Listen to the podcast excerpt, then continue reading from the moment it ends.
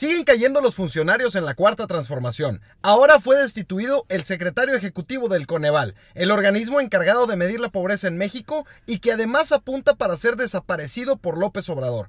¿Por qué lo quieren cerrar? ¿Es necesario este organismo? Aquí te lo decimos. Estás en Epicentro.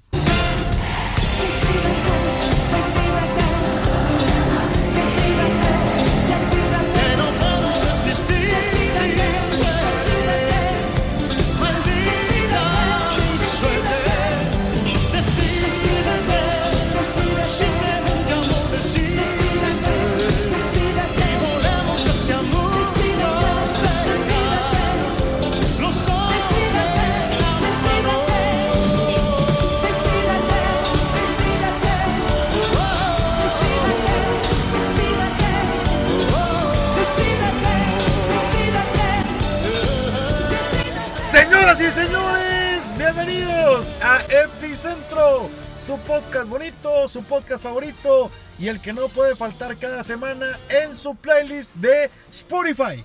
Le doy en este momento la bienvenida a mi compadre, a mi amigo, a mi brother, mi estimado Beto Martínez. Don Oscar Tobar Sánchez, qué belleza poder estar aquí de nueva cuenta, Sí. disfrutando de esta cabina Yay. y pidiéndole al señor presidente que se decida, que Sí. se decida en voz de Luis Miguel Gallego. Basteri. Si con la voz de Luis Miguel, señor presidente, no le cae el 20, pues ya no sé con qué le vaya a caer. Esta tercera temporada ha iniciado con dos canciones consecutivas de Luis Miguel. Y dos hablazos al señor presidente. Así es. Estamos con la espada desenvainada. Ah, canijo. Total y absolutamente claro, pues para, para poder criticar con, con, de una manera punzante, Sí. de una manera precisa, Precisa y y poder analizar los datos de manera concreta y determinante. Porque sí, efectivamente, el señor presidente no se decide si sí primero los pobres o no primero los pobres. Así es, mi estimado Beto Martínez. Pero antes de empezar con este tema, ya me dio el olor. Ya. Ya me llegaron las notas. Algo se decidió desde hace varios meses Sí. y es que en esta cabina lo que no puede faltar es un traguito de tetecolo. Qué sabroso. un cafecito de tetecolo. Que fíjate que hoy me sabe mi traguito de tetecolo a cuando metes el boletito al estacionamiento del centro comercial y salen ceros. Así. Salen tiempo de gracia. Hombre, qué Puede abandonar el recinto. Adelante. Vaya usted con Dios. Qué bonito. Gracias por visitarnos. Sí, sí, sí, porque muy seguido sientes que estás en el mero límite. Sí, sí, sí. No, no, no. y- Y, y la pluma se levanta. Aparte, no hay nada peor que ir a un centro comercial, nada más a checar algo, no encuentras lo que querías, sales y te cobran. Claro. Dices, ¿a qué carajos vine? O que vas al banco a pagar y luego sales a pagar.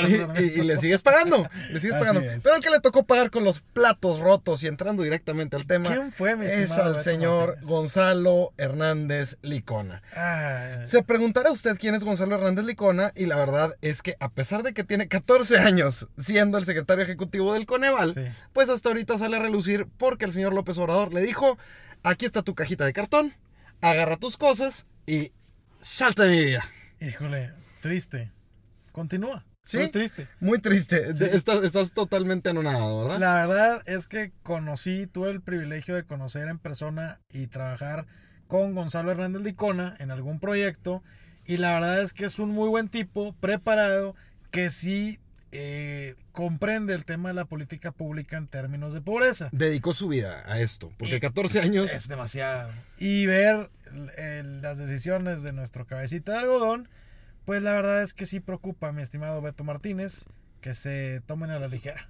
se toman a la ligera, pero mira, primero que nada pregunta a la señora Mercedes, porque bueno, ya, ya decimos que Gonzalo Hernández Licona, Sí. pues trabajó en el Coneval. Ajá. Y pregunta claramente la señora Mercedes, ¿qué es el Coneval? Claro que sí, señora Mercedes, le decimos que el Coneval es el Consejo Nacional de Evaluación de la Política de Desarrollo Social. Este Ah. consejo, señora Mercedes, pues es un organismo público ahí, descentralizadillo, de la Administración Pública Federal, que es autónomo, que a lo mejor es lo que no le gusta a Andrés Manuel, ya ves que está peleado con todo ese todo lo que es autónomo, aguas porque lo, Sí. va a dar cuello. Y este, tiene la capacidad técnica para generar información objetiva sobre la situación de la política social y la medición de la pobreza en México, que permite mejorar decisiones, ellos evaluando las políticas públicas que se hacen. No solo cuántos pobres hay, sino qué se está haciendo para combatir la pobreza. Un, un un consejo, un instituto especializado 100% Sí, señor. en poder tener eh, los datos concretos de cuántos pobres hay, dónde están los pobres Exacto. y que si las decisiones que se están tomando son las correctas. A final de cuentas, evalúa los programas sociales, eh, contribuye para mejorar las acciones que se están realizando y pues ya Sí. te da indicadores de, oye, este punto como lo estás atacando no es correcto, puede mejorar en este sentido, te Sí. recomendamos esto. Eh, la información que genera además es pública, como ya decías, es Sí. público, es descentralizado, cualquiera puede acceder a la información que está ahí. Eh, y además me gusta mucho que usan la frase de lo que no se mide no se puede mejorar. Que yo también lo he usado Claro. para mis redes sociales, Sí. pero es muy, muy cierta. Eh, entonces es un organismo que es bastante, bastante importante para nuestro país, Sí. que desde el 2004 fue fundado, ¿no? Sí, así es. En 2004 eh, nace este organismo en la Ley General de Desarrollo Social. Para la gente que nos está escuchando, este organismo se desprendió originalmente como una ala de eh, la Secretaría de Desarrollo Social, que ahora se llama Secretaría de Bienestar. Sí. Porque acuérdate que Andrés Manuel le cambió el nombre a todo. Sí, sí, todo tiene que sonar bonito. Todo tiene que sonar así como austero. Sí. Entonces, la Secretaría de Bienestar es ahora la de Desarrollo Social.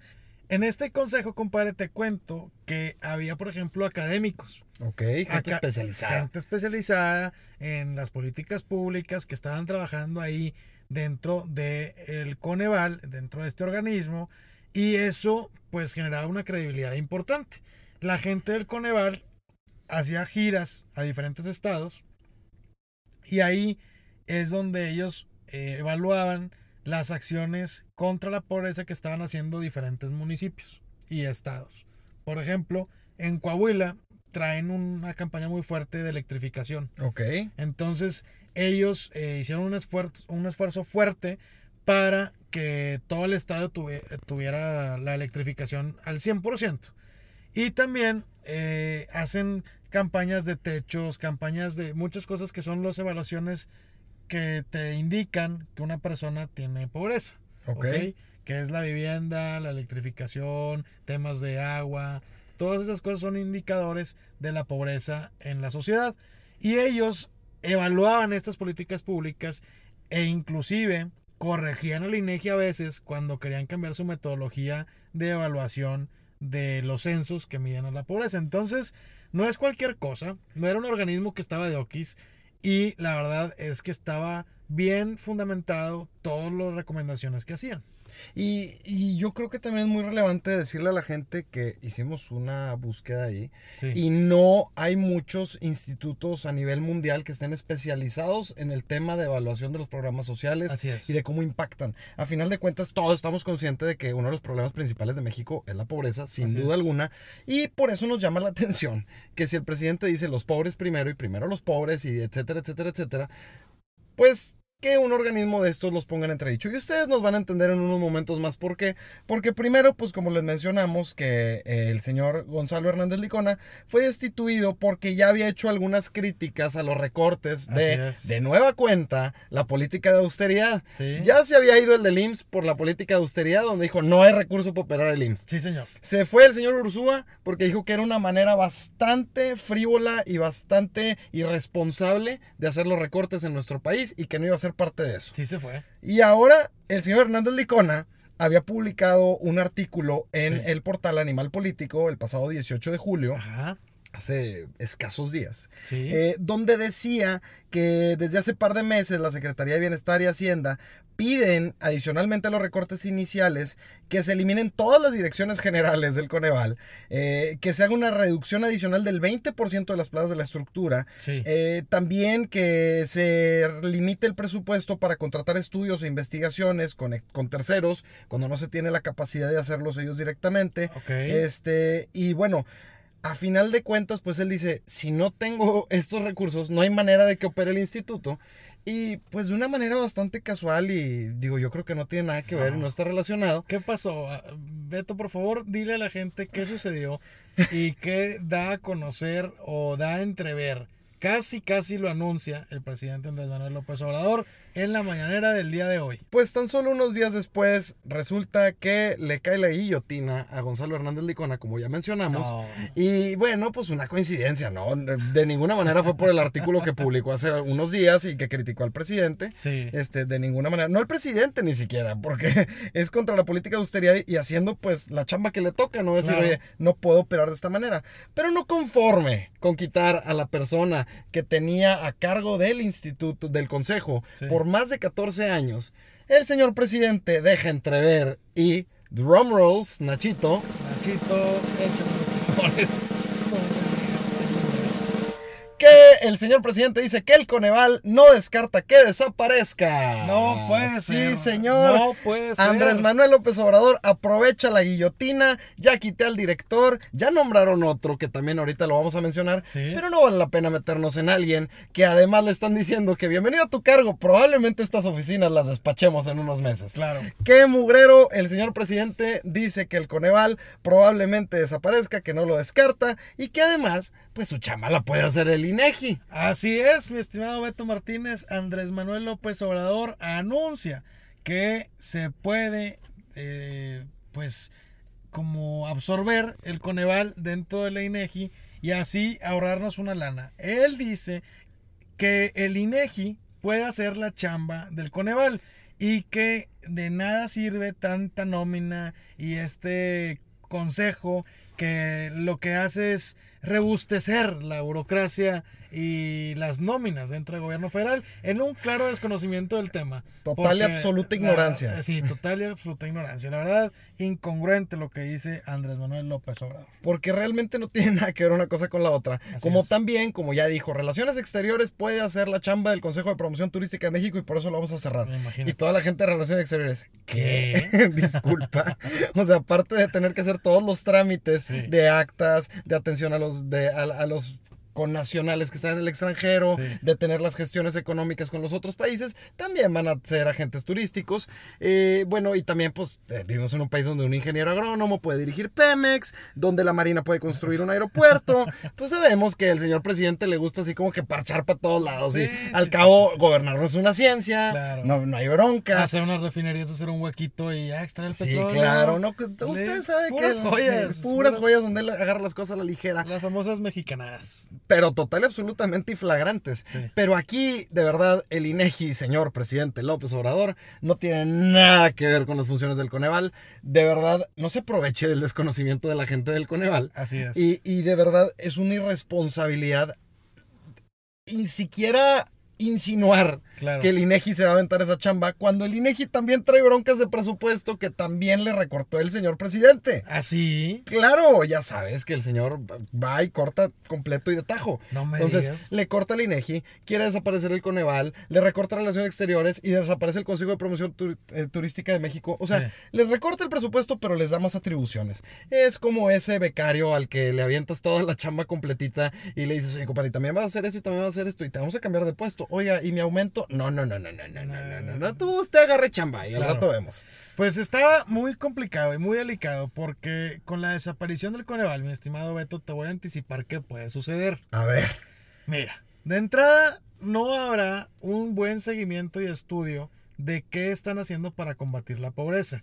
Que eso es una incongruencia del tamaño del mundo si tú dices que tu prioridad es la pobreza en México. Entonces, aquí llámame sospechosista, llámame eh, Conspirador, incrédulo, Carlos Trejo. conspirador. No, no, no, no. ¿No? espérate, sin insultos.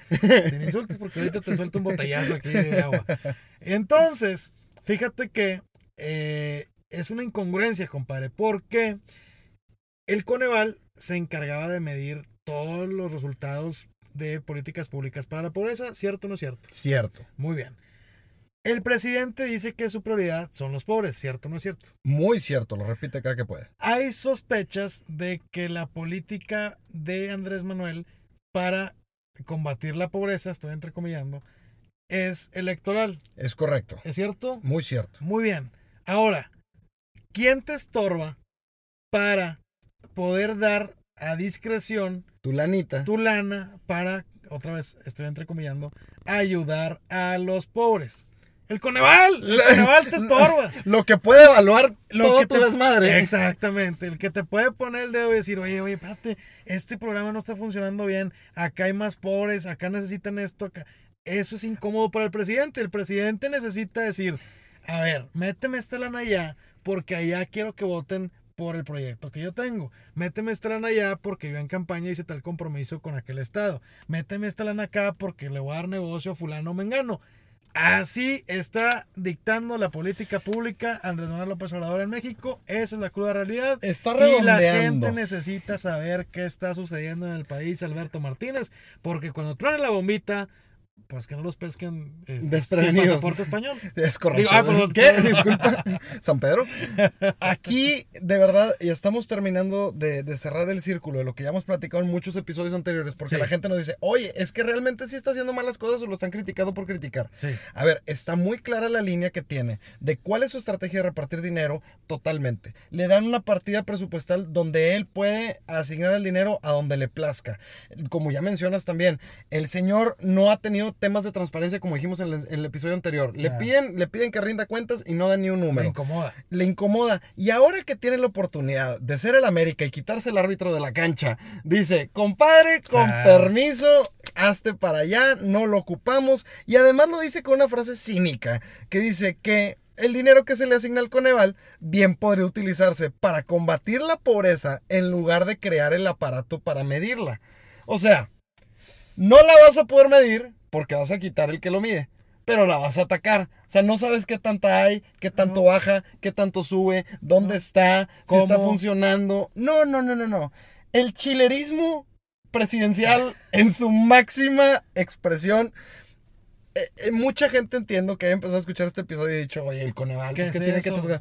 De verdad no tienen idea del nivel de cinismo y de descaro que es esto. Está quitándose la, única el único insta- la única instancia que lo podía evaluar. Sí. Decirle, a ver, lo que estás haciendo de aventar dinero a lo güey, que todos sabemos que está mal, No funciona. oficialmente no funciona. No, y en donde académicos y especialistas tenían una silla en donde hacer recomendaciones formales al gobierno federal, a desarrollo social para y a los estados para tratar de que esto se haga de la forma correcta. Amigas y amigos, el Coneval es o era un consejo importante de nuestro país y esto puede meter en problemas graves a la estrategia para combatir la, la pobreza Y la con que corrupción. tanto y la corrupción con la que tanto lucha, entre comillas, Andrés Manuel López Obrador. La austeridad está bien, se le aplaude al presidente los ahorros que puede hacer sin perjudicar al país, pero estos, la verdad es que no figuran, o sea, son ahorros que no figuran tampoco dentro del país como un gran ahorro y sí perjudican en el punto más vulnerable de nuestro país. Y déjame decirte que existe un rayito de luz, un rayito de esperanza. Hay así como una pequeña así rendijita ¿Ah, sí? de, de ilusión en, en nosotros. Y tú sabes que la esperanza muere al último, aunque yo creo que primero va a morir la Secretaría del Bienestar. Porque se atrevieron a decir que no existe ningún proceso de desmantelamiento del Ajá. Coneval. Eh, la Secretaría de Bienestar considera fundamental que Sí. el Coneval continúe operando con normalidad en pleno ejercicio de sus funciones como órgano de observación y evaluación de la política social. Te voy a decir algo. Era lo menos que podía decir la Secretaría de Bienestar. Claro. O sea, después de la ayuda y la chamba y las cifras y los estudios y las relaciones con sociedad civil que tiene eh, el Coneval o el señor Licona que tenía, pues es lo menos que puedes hacer, medio meter el hombro para que el presidente se toque el corazón y diga, ahorremos en otra cosa. No, no, no le vamos a pegar. a eso, Exacto. No lo vamos a hacer. Pero se ve, como dices tú, complicado. Ya sabemos que al presidente le encanta, le fascina y disfruta ir a refutarle lo que dicen sus secretarías, Sí. sus secretarios. Sí. Entonces prácticamente que la Secretaría de Bienestar diga esto es como firmar que mañana por la mañana el presidente diga, no, eh, sí sirve, pero vamos a analizar otras alternativas. Adentro del INEGI. Adentro del INEGI. Va a ser una Eh, dirección. Una dirección ahí. Una coordinación. pinchurrienta. no, coordinación no, porque también la van a recortar. No, este, no, de verdad, sí, sí escandaliza y ya hay reacciones en el país, porque, por ejemplo, Gustavo de Hoyos, eh, el presidente de la Confederación Patronal de la República Mexicana, o sea, la Coparmex, Así como no. dice que de muy poco va a ser- le va a servir al gobierno federal tener un énfasis en materia materia social si no se cuenta con indicadores de que el programa que se está desarrollando para sacar de la marginación a la población indígena o a un grupo vulnerable de jóvenes en alguna sierra del país, si no se tienen evidencias de los resultados de estas políticas, no se puede medir. O sea, Pues no, claro. no sirve de nada. Estás tirando al tanteo. De verdad, si usted es un ingeniero, un arquitecto, y le dijeran, oye, construye la casa, oye, bueno, ¿y dónde están los estudios y el uso de suelo? ¿Y dónde están la- las, las métricas? eso no lo vamos a ahorrar. No, no, no, no, no, no, tú aviéntate. Eso, O sea, eso lo vamos a ahorrar. el dinero que se, puede, que se iba a usar en los estudios. Vamos a usarlo para hacer un closet grande. Sí, vamos a usarlo para poner una alberca. Entonces, Algo importantísimo. aviéntese. Sí, o sea, de verdad, a ese nivel de ridículo, a ese nivel Sí. de, de patético, estamos llegando. Ustedes pueden escuchar que ya estoy siendo un poco más descarado en mis agresiones verbales al presidente. Sí. Pero de verdad, ya no puedo más soportar ese nivel de cinismo y de descaro y de ignorancia al Sí. momento de hablar. Las cosas se tienen que decir como son, mi estimado Beto Martínez, y la gente tiene que saber lo que está ocurriendo en nuestro país y las cosas no van bien, no van caminando bien. No es que tengamos algo contra el señor Andrés Manuel López Obrador, simplemente es que no está haciendo bien las cosas. Y como siempre lo decimos, el día que haga las cosas bien, le vamos a aplaudir. Y cuando no las hace bien, las vamos a mencionar aquí en este espacio. Hoy tocó, como en muchos episodios, este, decirle al señor que haga bien su tarea. Y ahí están los episodios, de verdad usted se puede regresar cuando fue lo del Plan Nacional de Desarrollo, cuando nos atacamos de la risa, viendo que el presidente decía que iba a crecer al 2%, que también ya estamos preparando un episodio de materia económica para poder hablar de, de las otro- los otros datos. Pero nosotros dijimos, de verdad, ojalá que el señor presidente nos calle la boca, le deseamos lo mejor porque al final sería lo mejor para México. Pero vemos que se sigue dando de tumbos, que sigue avanzando al tanteo, que de verdad lo que dice no es una ciencia gobernar, lo aplica y lo hace de manera chilera, porque no hay otra manera de escribirlo. Y cuando él dice, yo tengo otros datos, es porque no va a haber más datos. Está destruyendo los datos que pueda verificar. Martínez está sudando ya. Sí, te pido, ya. por favor, No, te ya. calmes. Estoy alterado, estoy desesperado y de verdad espero en Dios o en ya no sé en quién, nada más que no se relija. Ya, ya, por favor, ya. Pues mira, ahí vamos a aprovechar esa ventanita que dijiste sobre la reelección para tocar ese tema rapidito. El presidente Andrés Manuel López Obrador firmó una carta ante notario público en donde se compromete a no reelegirse y que su mandato, eh, pues, no, se compromete a no reelegirse porque todo lo demás Sí, está abierto. Sí, todo lo demás lo dejó al aire. Quiero decirle a la gente, punto número uno, ese documento no tiene ninguna validez. El que esté con un notario lo único que hace es que el notario da fe que ante sus ojos, ante su presencia, el señor firmó un documento eh, bajo su voluntad, sin coacción. ¿Ok? Es para lo único que sirve Qué bueno que no dijiste en todas sus facultades porque claramente hubiera sido una Bueno, mentira. y en todas las facultades, sí, sí. en las pocas o muchas. También, sí, Muy las- bien. El notario lo consideró capaz. Ok. Para eso sirve, nada más. Es un documento que un día todos nosotros le podemos reclamar. Oye, tú dijiste. Sí. No hay duda. O sea, no va a poder negar una declaración. Eso, para eso sirvió el notario público. Pero no tiene ninguna vinculación jurídica. Si el señor, bueno, más bien, si la Cámara de Diputados y Senadores, o sea, el Poder Legislativo, deciden abrir una puerta a una ampliación de mandato Que ya vimos que están experimentando en Baja California. o a una probable reelección, se puede hacer. Y si Andrés Manuel tiene ganas de seguirle, le puede seguir. No se alarmen tampoco. No es ningún eh, Hecho. No, ningún hecho, ni tampoco algo que no sepamos. Toda la vida el Poder Legislativo ha tenido esa facultad de poder modificar la Constitución. Para eso están. Pero en esta ocasión, como son radicales en sus formas de actuar, algunas veces los señores de Morena, pues sí nos da más pendiente que en otros sexenios, ¿verdad? Y nos damos pendiente principalmente que el señor presidente diga, ya firmé la carta y no, no tengo intención de reelegirme. Y, y todos ahí respiran Sí. y luego, pero será lo que el pueblo pida. Hijo de tu madre, ya, por favor, detente, ya. O sea, Sí, sí, sí. siempre deja así señor como el curricán para que cabrón. el señor, de verdad, insiste en no ser contundente en este es, tema. Así es. Está haciendo toda una payasada. Eso no porque es broma, así lo dijo, señores. ¿eh? Así Beto tal no cual. No estoy así exagerando nada. ¿Puedes volver a repetir la frase?